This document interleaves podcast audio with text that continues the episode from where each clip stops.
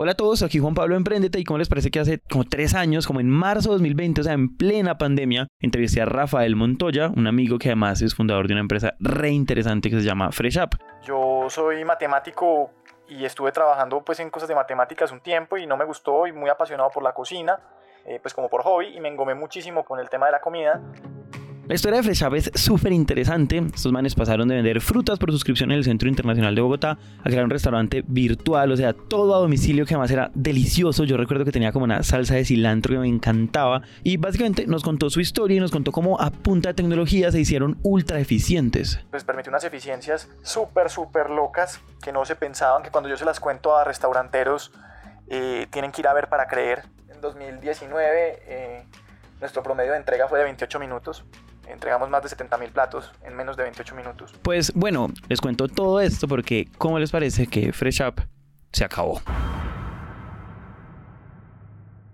Y apenas yo me enteré, que la verdad me enteré tarde, llamé a Rafa y le dije, Rafa, conversemos. Y quería conversar con él porque escuchar pensar a Rafa en voz alta es increíble y creo que la conversación estuvo increíble. Entonces, eso se los queremos contar en el episodio de hoy cuando es muy común, no siempre, pero es muy común que yo hablo con un emprendedor y me cuenta y todo lo que está haciendo tiene sentido y yo salgo como que, o sea, como que yo termino de hablar, o sea, yo termino de hablar contigo y si al otro día Naranja se hubiera quebrado, te hubiera dicho qué hay que hacer.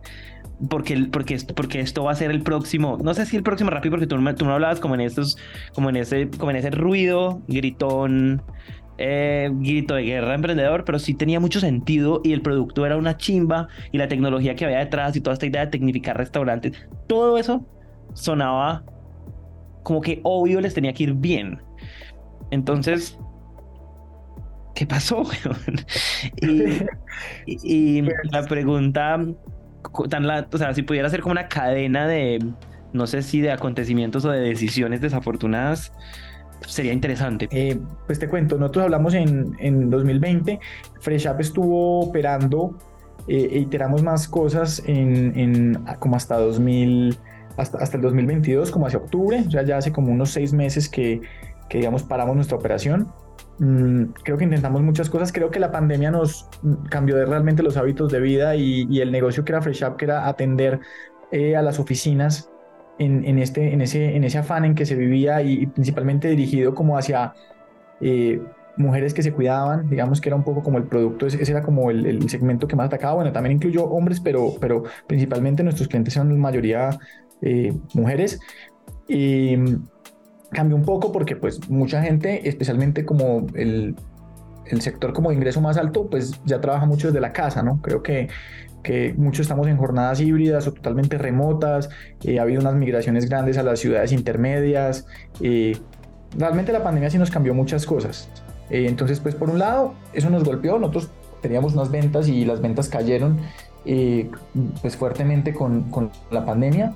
creo que eso nunca se recuperó totalmente, pero digamos que tuvimos algún, como tampoco fue pésimo porque estábamos montados también en el negocio del domicilio, ¿no? Ahí pasaron una serie de cosas, ¿no? Entre el desespero, también la impaciencia, eh, eh, también como desalineación con los socios. Tuvimos varias cosas ahí como de que creo que uno paga como la novatada del, del, emprendimiento, eh, que de pronto no eran totalmente relacionadas con el negocio, pero sí nos desenfocaban un poco. Entonces nos gastábamos el tiempo en discusiones. Dame ejemplos. Digamos, digamos, nosotros, nosotros al final nos separamos de nuestro socio tecnológico, que era Axiacor, eh, porque también estábamos como cansados de, y, no, y no veíamos ciertas cosas en común, ¿no? Como que en algún momento que queríamos innovar más y se, se miraba mucho el costo de, de, desarrollo con toda razón, porque pues los, los programadores no trabajan por canciones, como, como decía eh, el CEO de Axiacor. Eh, que, que, tenía razón. Sí, en este momento yo miro y me paro en su posición y digo, tiene toda la razón de como de la sensación que tenía.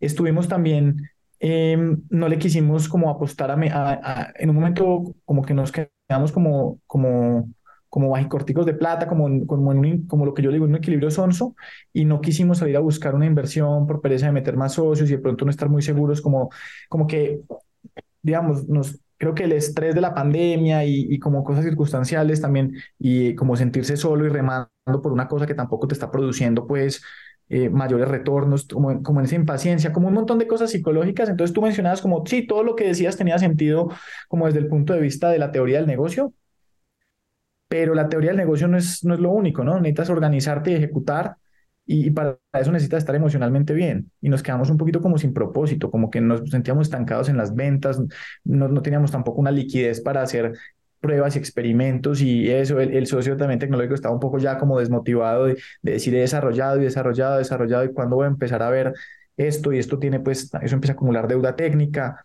Entonces como una serie de conflictos eh, que, que, tuvimos ahí eh, mezclados y que al final pues la, el estado emocional de uno es todo como emprendedor, ¿no? Uno mm. está motivado y cree que tiene, y pues cierto, lo que decía Sócrates, ¿no? Tanto el que cree que puede como el que cree que no puede tiene razón, ¿sí? Y nos metimos un poco en ese bucle de tal vez creer que no podíamos. ¿Cuánto tiempo pasa como en ese, como en esa, como en esa caída lenta que es, que es principalmente emocional de, de Fresh O sea, eso que nos narraste ahorita es más o menos, ¿son meses? A ver, eh, tal vez años. Ah, ok. Tal vez años, a ver. Em, a ver, yo, yo siento que como que el, como el, el, nosotros tuvimos el pico de, de Fresh Up en, 2000, en, en 2019, ¿sí? Como el pico de la marca estaba lo mejor posicionada posible, que, que, que, creo que la, la, la, calidad operativa estaba muy bien, todo eso. Eh, yo no sé si yo te contesto, cuando, cuando Rappi levantó esta ronda gigantesca de SoftBank, que eso fue como algo muy épico en el sistema, en el ecosistema de emprendimiento, em, ese sector de, la, de los domicilios tuvo unos cambios muy fuertes y es eso empezó como, a nosotros nos cayeron duro las ventas de un mes a otro porque le escribíamos a los clientes, le preguntábamos algo pasó mal, algo porque no volvió. Nosotros éramos pues muy intensivos en el, como en el CRM que manejábamos. Sí. Eh, nos decían, no, todo muy bien, lo que pasa es que pido por Rappi y en masa me sale gratis. Solo me cobran el envío. Como cosas de ese estilo de subsidiado. Creo que muchos restaurantes chiquitos que no se quisieron montar a Rappi, pues no tenían nada que hacer contra, contra ese tipo de cosas. Aún así, nuestras ventas se fueron como a la mitad eh, bueno, y luego fuimos como navegando el 2019 y al final de 2019, no sé si te acuerdas que hubo unos paros muy fuertes. Claro. Que hicieron que pararon Bogotá realmente. Y nosotros ahí tuvimos también como un, un, tema como de liquidez duro porque pues nos cayeron también más duro las ventas. Yo siento que esos paros ya fue el punto donde yo decía esto, yo no sé qué vamos a hacer. O sea, cada vez que, cada vez que estamos saliendo de la última, cae otra roya. Sí, como cae otra cosa así que nos, y pues uno no es una empresa así súper líquida con un músculo, ni que los bancos le prestan, ni, ni nada así. ¿Cómo, cómo, cómo decirte esto? Voy a sobresimplificar la realidad para explicar esto. Hay como tres grandes escenarios de lo que a uno le puede pasar cuando uno emprende. Uno, o sea, es evidente que uno va volando, eso es indiscutible. Es evidente que uno no va volando, o sea, es evidente que uno se quebró porque no hubo plata, que no vendió. Hay cosas que que no se pueden sostener porque es que parece no vendió, ya no hay nada que hacer, no hay plata. Bueno, de pronto si, si tengo, bueno, ahí pueden pasar un montón de cosas, pero yo siento que hay cosas que evidentemente se quebraron y ahí están todavía porque todavía no se ha acabado la plata del VC o esas mierdas que no deberían pasar, ni siquiera las quiero mencionar. Pero algo pasa, algo en la mitad es muy grave, en, que puede estar un poquito más arriba o más abajo y es no va volando, tampoco va mal, entonces siempre está esta idea de hay tres o cuatro cosas que podría hacer, o una o dos, donde despega, y eso genera y a eso súmale el apego natural que uno siente como emprendedor, que yo creo que es de los peores apegos que uno puede sentir. Pero hay un momento en donde ya empieza a ser evidente y uno puede, y uno puede aceptar y reconocer que uno está encartado. ¿Tú llegas a sentirte encartado con Fresh ¿Cuál era la sensación? O sea, ¿cómo podrías, cómo podrías llegar a, cómo podrías describirme lo que sentías en el estómago cuando pensabas, cuando pensabas en Fresh O sea, la palabra es encartado, pero hasta la coronilla. O sea, te voy a contar el, el contexto de lo que yo sentía en ese momento. Eh, yo era el representante legal, ¿sí? Yo era el emprendedor cabeza de eso que estaba, pues que, que sobre mí caía toda la responsabilidad y tanto la legal como la de que eso pasara. A me tocaba lidiar con muchos de los chicharrones del, del día a día que igual pasaban así, hubiéramos reducido mucho nuestra, nuestra operación.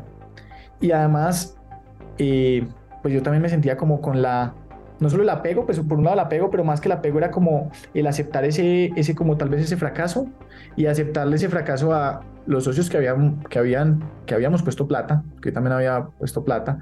Eh, también decirle a, como a, a, no sé, a mis amigos, a, sí, como usted, pues yo tuve seis años o cinco años, o, o sí, algo así, Fresh Up, entonces era como, pues yo, yo no trabajaba empleado hasta el 2021. O sea, yo no sé, desde el 2015 hasta el 2021 yo estuve con eso y eso, y, ahí estuve flotando con eso.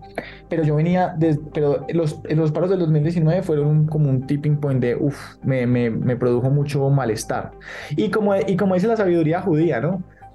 Le pide el judío a Dios, líbrame de los negocios regulares, Señor, porque los buenos me hacen rico y los pobres pues me, me quiebro, pero los regulares me quitan la vida. Y ese, tú lo, tú lo decías, ¿no? Como que uno se va volando o ha quebrado, pero uno sabe.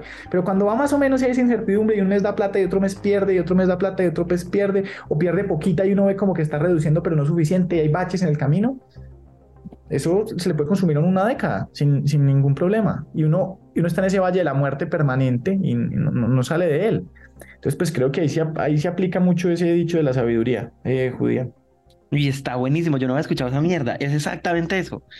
Hmm. Yo sé que tú lo acabas de decir y la pregunta puede sonar estúpida, pero si, si no sale bien, pues yo la gorro. ¿Cómo? O sea, si alguien está escuchando y dice, uy, de pronto yo estoy ahí, se te ocurren formas objetivas de, y, hablar de formas objetivas de todas las empresas del mundo no existe, pero se te, se te ocurren formas de dar pistas como de semáforo de si esto está pasando, usted de pronto le está pasando esto, ¿sí entiendes? Como, como síntomas de que eso le está pasando. Ya, pues, y esto, y esto pues que alguien como yo en mi nivel de racionalidad lo diga, pero la intuición no pesa, uno sabe.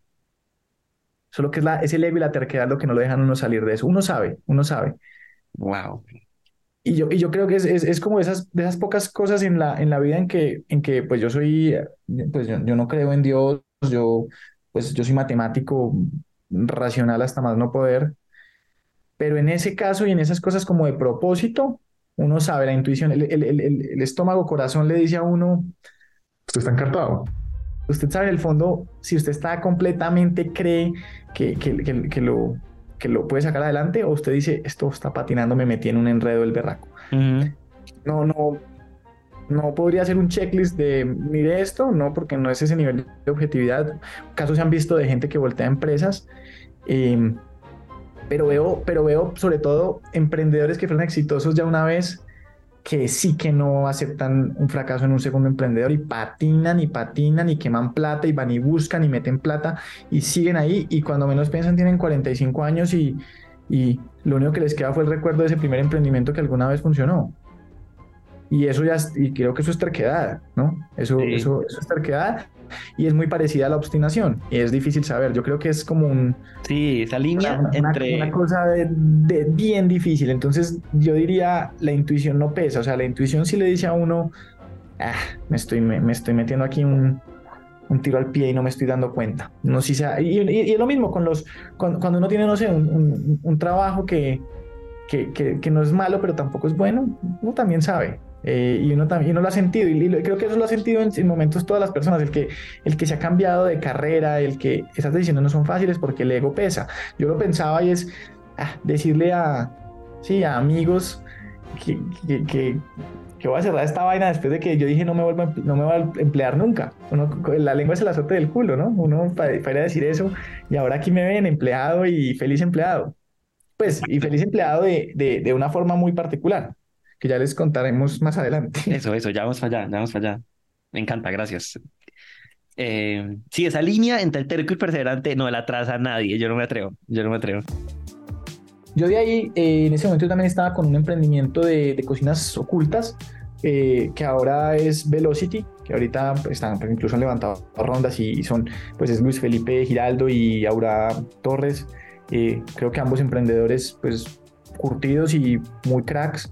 Eh, y estábamos montando ese negocio de las cocinas ocultas donde cogíamos una bodega y la partíamos en pequeñas cocinas y las alquilábamos a restaurantes que quisieran operar sus marcas virtuales. Un negocio como de finca raíz hackeando eh, plantas de producción de alimentos para hacer obras muy baratas y pues creo que era un negocio con incluso con buen ROI, logramos alquilar las cocinas relativamente rápido, llegamos a tener como 20 cocinas en Bogotá, eh, pero era un negocio intensivo en capital, ¿no? Igual tocaba hacer obras independientes que nos apalancáramos y hacia octubre o septiembre del 2020 también como que no nos, como que yo creo que era todo como la vibra emocional que no estaba bien mm, también como que no nos entendimos bien con ellos. Yo salí de ahí, como, de ser, como del equipo fundador, y ellos ahorita pues están con Velocity. Eso, eso mutó y han, creo que han iterado bien y están en, en Velocity. Yo salí de ahí y ahí me llamó coincidencialmente pues como es la vida, yo la estaba pasando también como, pues, no estaba entretenidísimo porque pues no estoy estar peleando con los socios, ¿no?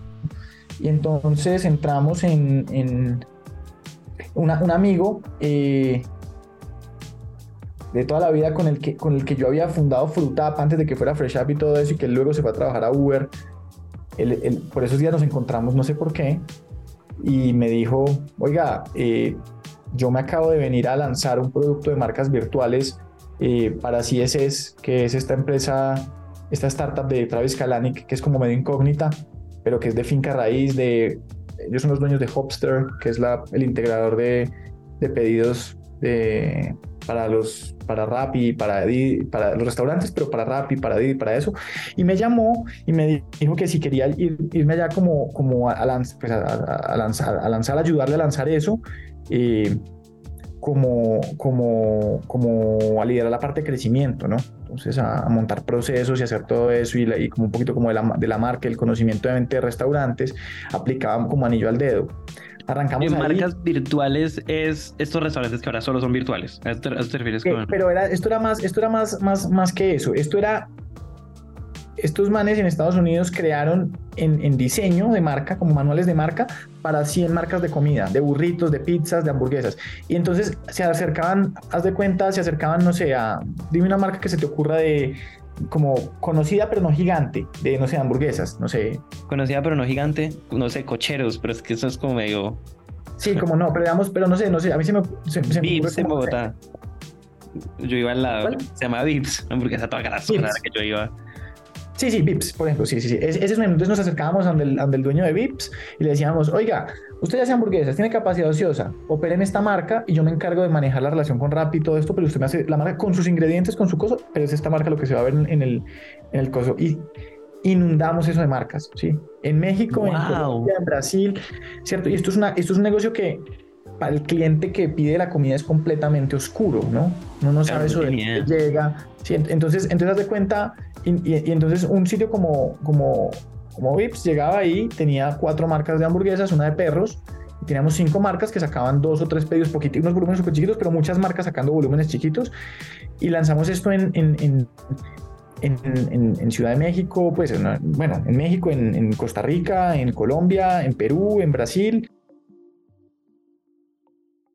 ¿Qué crees que aprendiste? O sea, ¿qué crees que hoy haces que viene de esa época para bien o para mal, para esos liderazgos positivos y negativos y lo que sea? pues muchas cosas. A mí me tocó entrar, eh, uno, que aprendí un montón de cosas de procesos, eh, como de procesos de ventas operativas, que es mucho lo que hago hoy. Entonces, en aprendizaje técnico muy, muy útil. En manejo de personas, em, muchísimo, ¿no? Por un lado era tener que aguantarse el estrés de, del jefe que tenía y no bajarlo eh, a ese nivel a los equipos porque hubiera sido devastador. O sea, la falta de tacto, creo que para, un, para, un, para alguien colombiano, así eso es completamente eh, como pues un, algo que rompe la comunicación.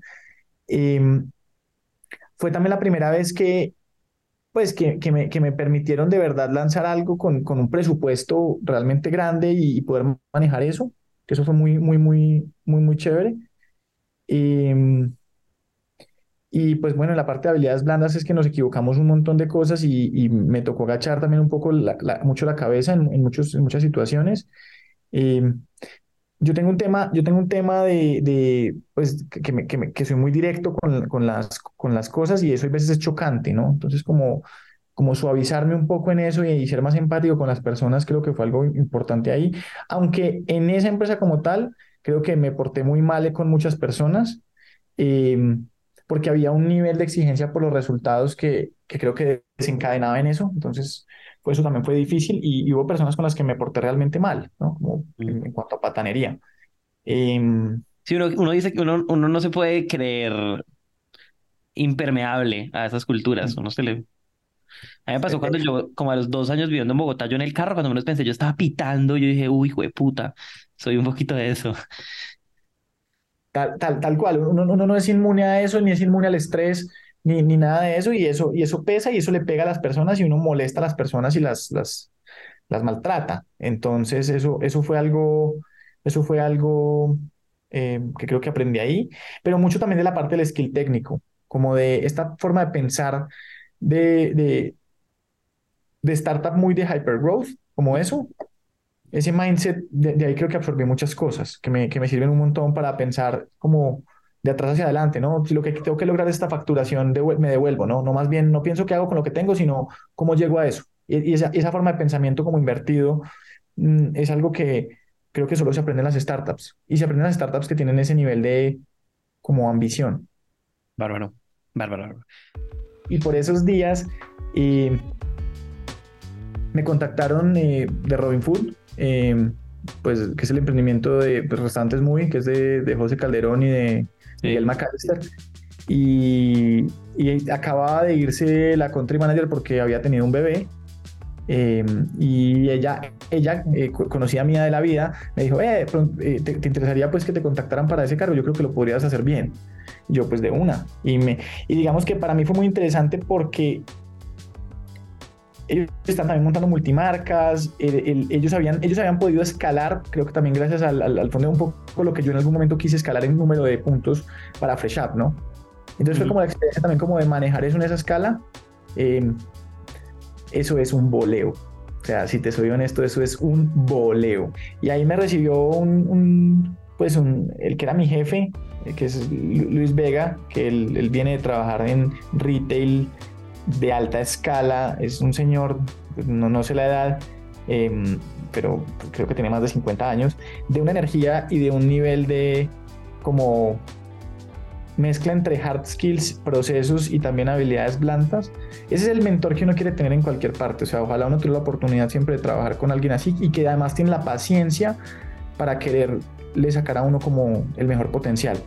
Entonces llegué ahí y la empresa estaba en esa transición de ser una empresa netamente de domicilios por la pandemia a empezar a aumentar su, su tamaño en, calle y venía de haber lanzado seis marcas en pandemia porque eh, crear marcas era lo que estaba como pidiéndolo, no sé, como hablándose en ese sector de food tech, lo cual es mucho más complejo de lo que se espera. Y esto es una operación de lunes a domingo donde pasaban todo tipo de cosas eh, internamente, problemas de, suministro, eh, problemas de llegadas tarde, de peleas de empleados, o sea, eran una operación como de 400 personas en cocinas. Entonces, eso siempre era complejo. Y uno, y uno llegaba a las cocinas y como llevábamos tanto tiempo sin atender el comedor, se les olvidó atender el comedor. Entonces uno llega y no lo atendían y el comedor estaba sucio y cosas de ese estilo, como estaban muy enfocados en los domicilios porque vendían muchísimos domicilios. Y ese cambio de, de, de bueno, vamos a recuperar los restaurantes físicos que tenemos 60, vamos a hacer esto. Y entonces fue un trabajo entre eso, como refortalecer procesos que se han perdido por la pandemia y, en un momento también de buscar mucha rentabilidad, ¿no? Como que estábamos en ese momento donde ya decíamos, oiga, tenemos que empezar a mostrar ya mejores números por tienda y eso. Entonces le hicimos un, trabajo y, yo me sentía muy cómodo ahí porque realmente me sentía en, como en know-how en, en mi salsa, ¿sí? Como, pues yo, yo estudié cocina, eh, entonces también se cocina, entonces me, me gusta mucho. me gustan mucho los procesos de industrialización de alimentos y de mejora de procesos en alimentos y técnicas mejores de cocción y todo eso. Entonces yo me sentía que, que me podía meter mucho en eso, pero también me podía meter mucho en la parte de procesos, en la parte financiera, me podía también meter mucho en la parte de desarrollo humano. Entonces como que yo sentía que podía hacer todo, obviamente aunque estaba un poco en algunos momentos como pues limitado porque habían procesos que ya tenían algo de burocracia, digamos, en ese sentido.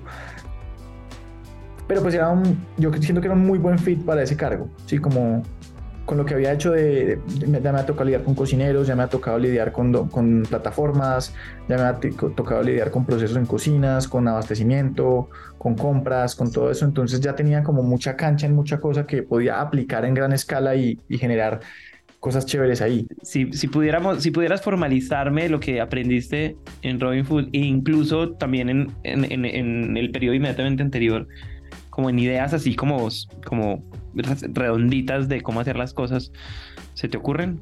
Verdades tuyas, no, no, sin pretensión de que sean universales. Sí, a ver, uno, formalizar la comunicación obliga a sintetizar y a pulir el pensamiento. Eso es una, como mucho. Entonces, yo venía de, de Fresh App, 15 empleados, esto es lo que vamos a hacer, sí, eh, presentaciones feas, yo no, yo no me sentaba a reunir el problema, a ver todas las patas que tenía antes de como, como pensar un poquito, como de, como de planear mejor eh, y de estructurar mejor y eso lo hace el ejercicio de sentarse a plasmarlo en, o en una presentación, en un documento o escribirlo en un cuaderno o lo que sea. Entonces esa es, esa es una, que eso yo no lo hacía antes y, ya lo hago y ya cargo cuaderno muy organizado de, de, eso, como me ayudó también como, como a eso. Em, tal vez la de duro con los problemas, suave con las personas. Yo tal vez hay veces tiendo a salirme de esa, pero y, le pego su cacheta a alguien, pero, pero, pero esa es bien importante y, me, me, toca trabajarla mucho, eh, pero creo que he mejorado y ahí, ahí, voy como, sí, como trabajándole, tratándola de, de vivir, de, vivir como más, en, más a conciencia. Mm, y mucha autocontención, sí, como me tocó, creo que he aprendido a ponerme más, más filtros, ¿no? Yo soy bien desparpajado para hablar, y voy dando opiniones impopulares, eh, altamente opinionadas en muchos eh, lugares, eh, creo que eso, eso me ha ayudado a bajarle, eso me ha ayudado a bajarle. Mm, porque eso, eso a veces es simplemente patán, ¿sí? Como a veces no, no, no, construye nada, ¿no? Hay veces hay que hacerlo, pero hay veces no construye nada. Claro, de una, de una. y, tal, y, y, tal vez esto no es un mantra, ¿sí? Pero que, me, que, que, que, como que me, me puso y es hay, que hay muchísimo para aprender también de, que, o sea, que hay muchísimo para aprender de todas las, como de todas las áreas y es solamente, solamente en la, en la frontera con el cliente uno, uno sabe qué está pasando con el negocio. Y, y eso es una cosa que un, pues un amigo mío que se llama Juan Bernardo Mejía decía y es, yo no conozco ninguna empresa que se haya quebrado por hablar mucho con clientes. No quiero una empresa, ¿sí? Y uno a veces tiende a tomar decisiones como desde esta cúpula desinformada.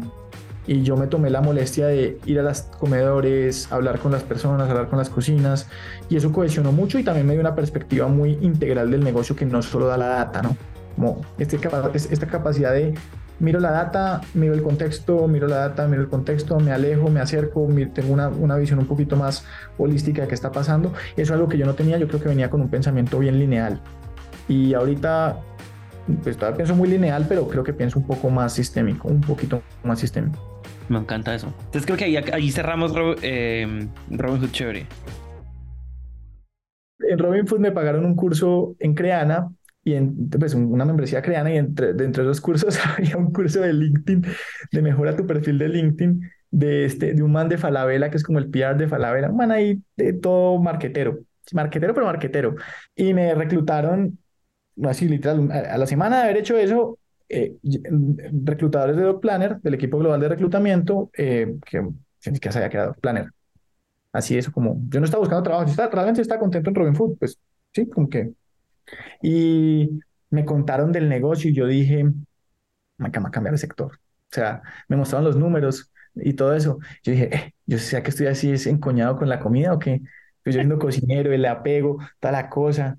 Y, no, y yo conscientemente, pues yo, yo, sí, yo como en el fondo sabía que yo no quería más estar más en ese sector, demasiados problemas, o sea, uno lo llama, o sea, problemas de los sábados, los domingos, incapacidades, peleas, o sea, el retail es un, pues, como decía mi jefe, retail is detail, o sea, mm. ahí no hay nada que hacer. Y, me, nada, me, me, me, contactaron y pues nada, un, proceso muy interesante con, lo, como con, con uno de los fundadores de Doc Planner, están, pues cierto, estaban buscando esto y, y pues me convencieron un montón. Como, y pues creo que ha sido todo lo que me prometieron. o sea, no, no, fue con mentiras y, y pues ha sido muy chévere porque ha sido volver a estar en un equipo pequeño sin a montar los procesos y tal vez como a poder plasmar una cultura de pronto como, bueno, no desde ceros porque, porque Doctoral lleva en Colombia como tres años y algo, eh, pero pues es un equipo pequeño que, que tiene el, pues, pues, el potencial de crearle una cultura muy, muy interesante local y, y eso. Entonces, pues estoy ahí en doctoral desde, sí, desde septiembre. ¿Y fue relativamente fácil esa decisión? ¿Eso pasó en semanas? No fue nada fácil, sí. O sea, no, la verdad no fue nada, la verdad no fue nada fácil. Em, al, al, al, final, al final fue que, al final fue que em, me, me llamó mucho la atención Em, como mucho la conexión con, con, con, uno de los, de, los, de los fundadores, que es un, polaco, y con, y con el que es mi jefe actual, que es un español, el, muy buen feeling con ellos. Eh, eso fue una de las cosas y, y, muy interesante el reto porque es algo que yo nunca había, como que es la primera vez que tengo la oportunidad de hacer y es uno, intraemprender y, esta es y, y, llevar una etapa de scale up, ¿no? Yo he lanzado productos, yo, yo, yo lancé Fresh Up, yo lancé las cocinas, yo lancé el producto de marcas virtuales, he lanzado tres productos pues con errores y con todo, pero pues he lanzado otros productos que ahí patinaron en el mercado, por lo menos los, los probé. Me tocó también la operación de Robin Food, eh, que ya estaba más madura, que eso, digamos, en Colombia ya no estaba en scale up, sino que ya mm. estaba como en consolidación, eh, con, ya con procesos y todo, pero nunca he tenido la oportunidad de esta etapa de, bueno, te entregamos un producto como que está caminando ya, ¿sí? Ya hay como un feed, ya hay algunos procesos, pero ahora sí es llevarlo a, sí, a hacer una empresa grande y reconocida y, la vaina, y es un proyecto de, sí, a tres o cuatro años o cinco años, sí, como, como es la consolidación, o sea, es el, llevar la etapa de consolidación, ¿no? Cuéntanos, como para lo que le interesa saber a la audiencia, eh, ¿qué es Doctoralia?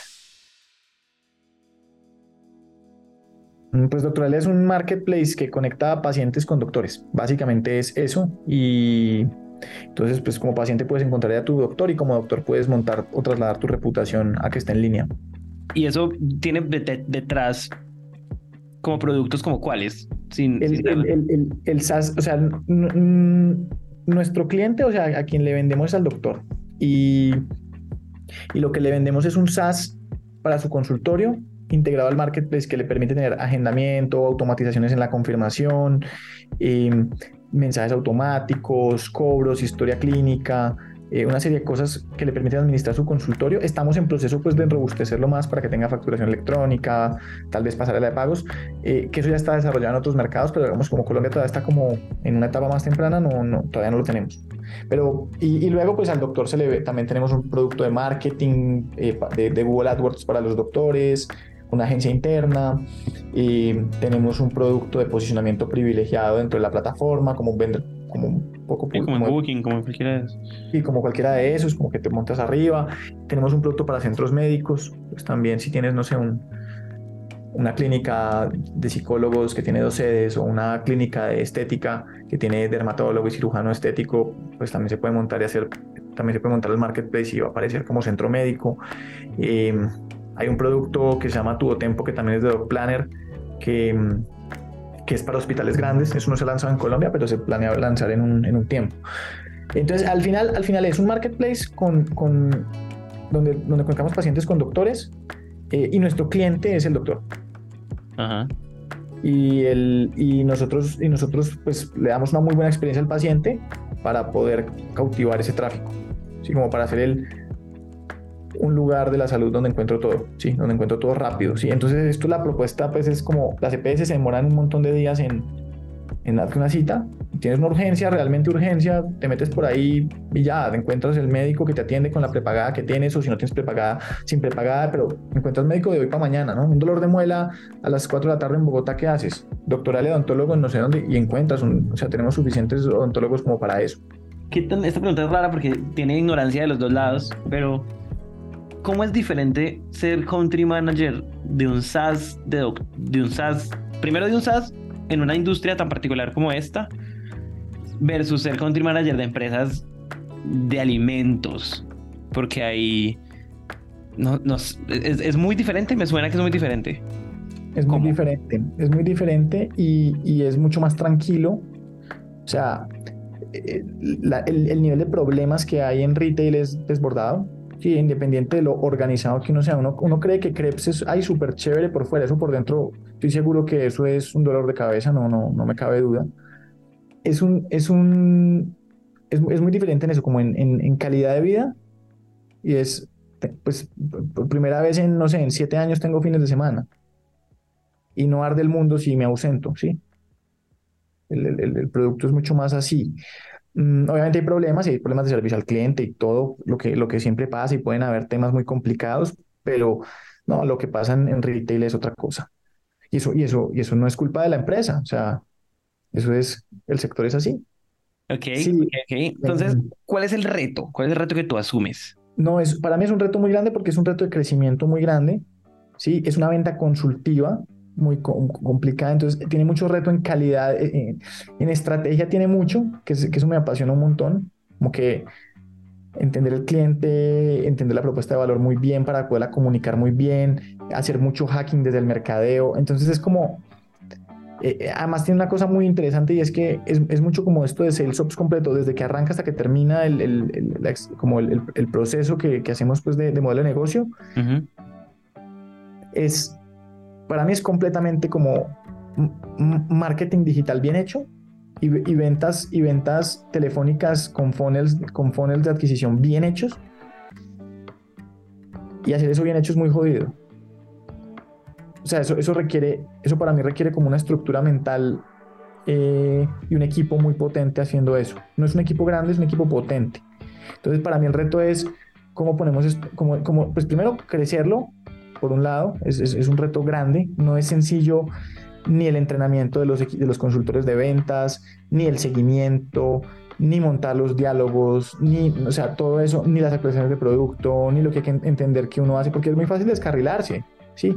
El seteo de precios, tiene, tiene un montón de cosas como de, de, características del negocio y como tengo la libertad de hacerlo acá en Colombia como me lo imagino que lo puedo hacer, entonces tengo esa autonomía de como también un poco como de probarme también lo que les decía, eh, llevar una empresa de startup a a, punto de consolidación en un mercado, en un mercado como, como este, ¿no? Entonces, eh, eso, eso para mí es un reto muy grande.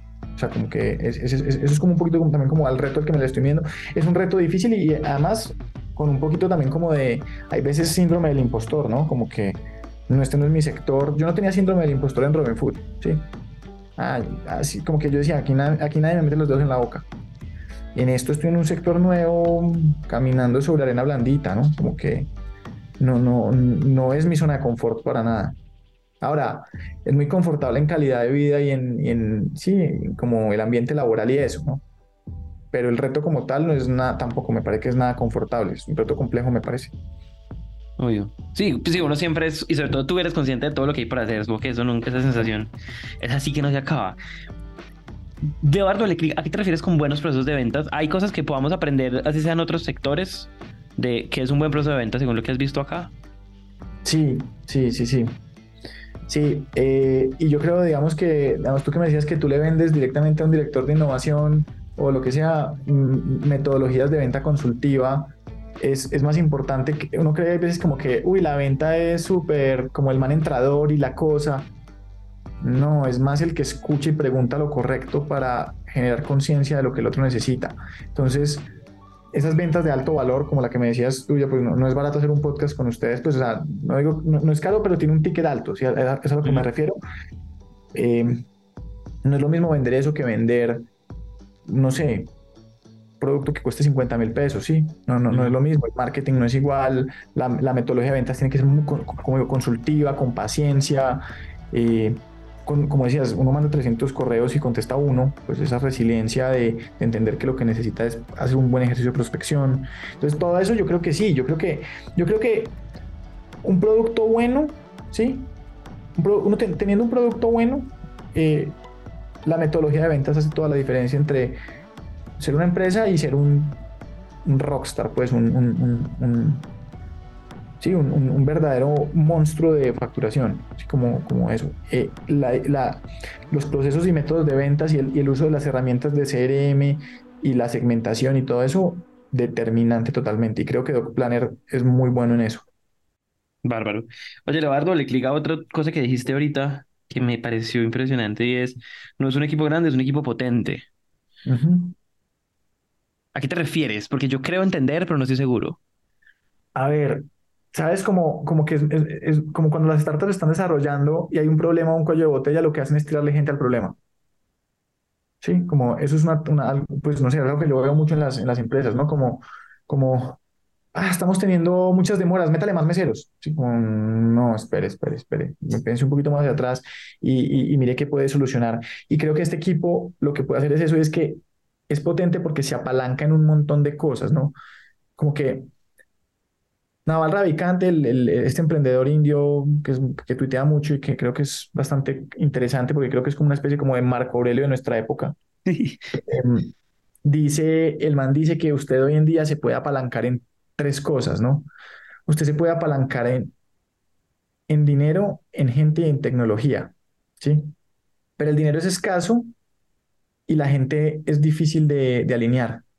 Entonces, el man dice que bajo esas premisas, usted debe poder coger poquita gente buena y ponerla que se apalanque en tecnología. ¿Qué es apalancarse en tecnología?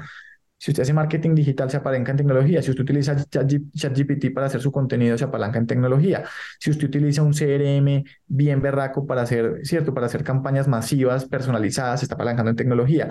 Si usted, si usted en vez de arrancar a llamar en frío como un loco, eh, tiene unos buenos flujos de prospección, sí, entonces está apalancando en un montón de cosas. Cuando digo potente es tal vez altamente apalancado.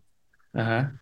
Y, y entonces, y entonces es principalmente apalancado. Entonces, es un equipo que, que no requiere de burocracia, sino de, se necesita, sí, como dos o tres personas clave en marketing, eh, un gerente de ventas bien berraco y un gerente de servicio al cliente bien berraco y, un, y, un, y dos o tres personas de operaciones bien aleta. Y luego usted puede crecer con eso, ¿sí? Su equipo de ventas y de, y de servicio al cliente, lo que quiera. Lo que quiera es, usted una vez tiene esas personas, que son ocho gatos, ¿sí? no, no digamos gatos, que ya me llaman la atención por decirle hacia la gente. Entonces usted tiene estas ocho personas y con ocho personas eh, bien encabezadas, eh, pues con, con, la cabeza bien puesta, con, con los skills correctos, bien apalancados en tecnología, usted puede tener una operación que factura varios millones de dólares y queda muy buena. Bueno, obviamente apalancado que ya tuvo el SaaS hecho por una gente allá, pues que eso es otra parte que, digamos, no concierne directamente, pero eso es lo que me refiero con potente, tal vez altamente apalancado y principalmente en tecnología. Apalancarse en gente es muy complicado, yo creo que ese, ese, es de los mayores aprendizajes del retail, y es que el retail, que es manejar cocineros o manejar vendedores en tiendas, no es tan apalancado, por más food tech que digan que es, los humanos nos equivocamos mucho y somos muy emocionales y muy difíciles de manejar, y, y el dinero es escaso. Entonces, al final lo mejor que hay es apalancarse en tecnología y eso requiere poquita gente, pero la correcta. Uh -huh. Bárbaro. Me fascina este tema.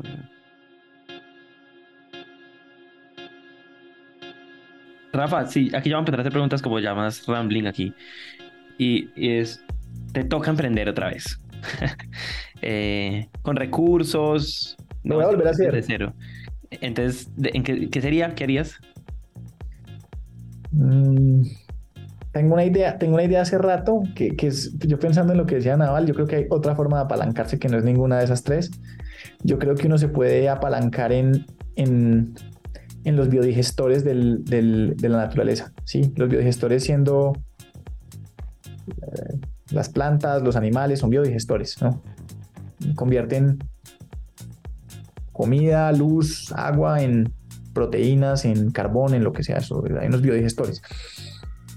Eh, yo he estado pensando mucho en, eso, pues para dentro, y es hacer, un, hacer, hacer hackings de, como de, como de producción alimentaria con reinyección de carbón en, en, en biomasa. Es, es, algo que me, que me interesa bastante. Obviamente esto es todavía está en etapa pues de, de, pensamiento, en eso me gustaría emprender y es tal vez un enfoque como hacia, hacia ganadería sostenible, eso wow. como por ese lado, pero altamente apalancada en tecnología y en eso, genética.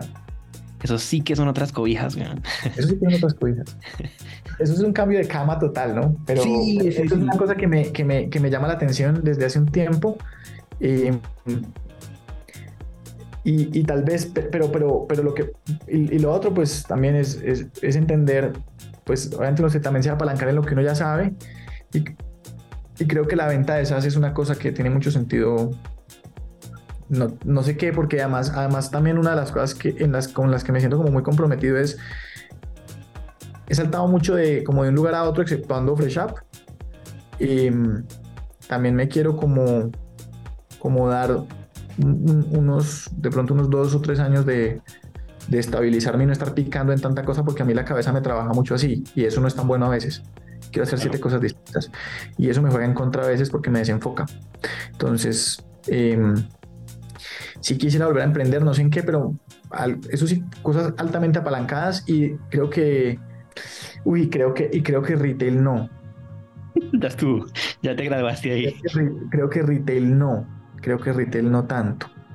En retail podría trabajar, pero no quisiera tener la carga de esa responsabilidad, como siendo propio mi emprendimiento. Eso.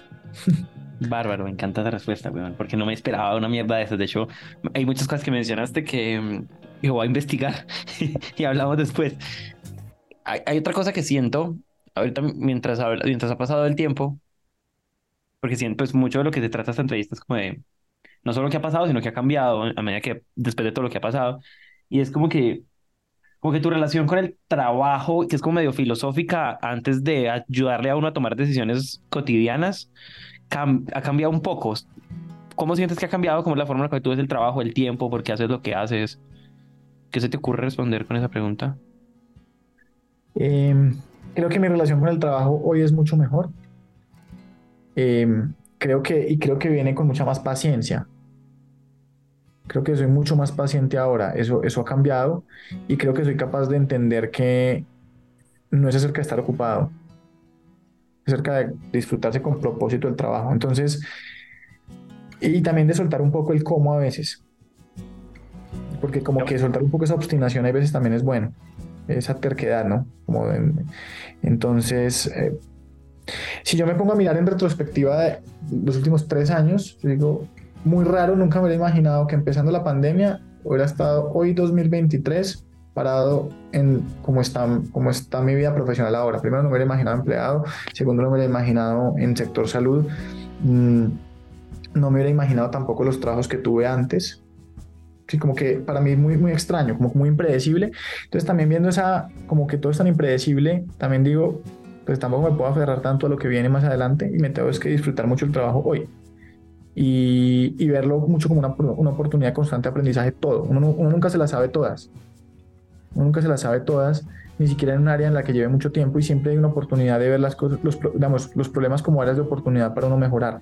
Entonces lo veo mucho más así y lo veo mucho más como formación y se me quitó un poco como el, el susto ese como de, eh, no sé, pues yo tengo 31 años, ¿no? Y, y, yo pensaba, no sé, cuando estaba en la universidad, como, pues pucha, si a los 30 no tengo mi vida totalmente resuelta, estoy jodido y tenía unas aspiraciones, pues, creo que muy, pues muy altas tal vez y soltar ese cuándo ha sido muy útil, ¿no? Como que en este momento digo, mm, no me preocupa ni la velocidad a la que está cambiando el mundo, como la gente yo la veo preocupada con la inteligencia artificial, yo estoy feliz, ¿no? O sea, yo estoy feliz, yo veo el potencial de intención de eso, o sea, eso va a ser una, nos va, cierto, nos va a mejorar muchísimas cosas y siento que si uno, si uno toma eso como con más actitud de aprendizaje, los, los momentos de trabajo de la vida los va, los va a poder llevar o sea, primero aporta una vida laboral más larga y más plena, como, como ese, ese, cuento de la obsolencia de, ay, ya tienes 50, entonces no eres contratable.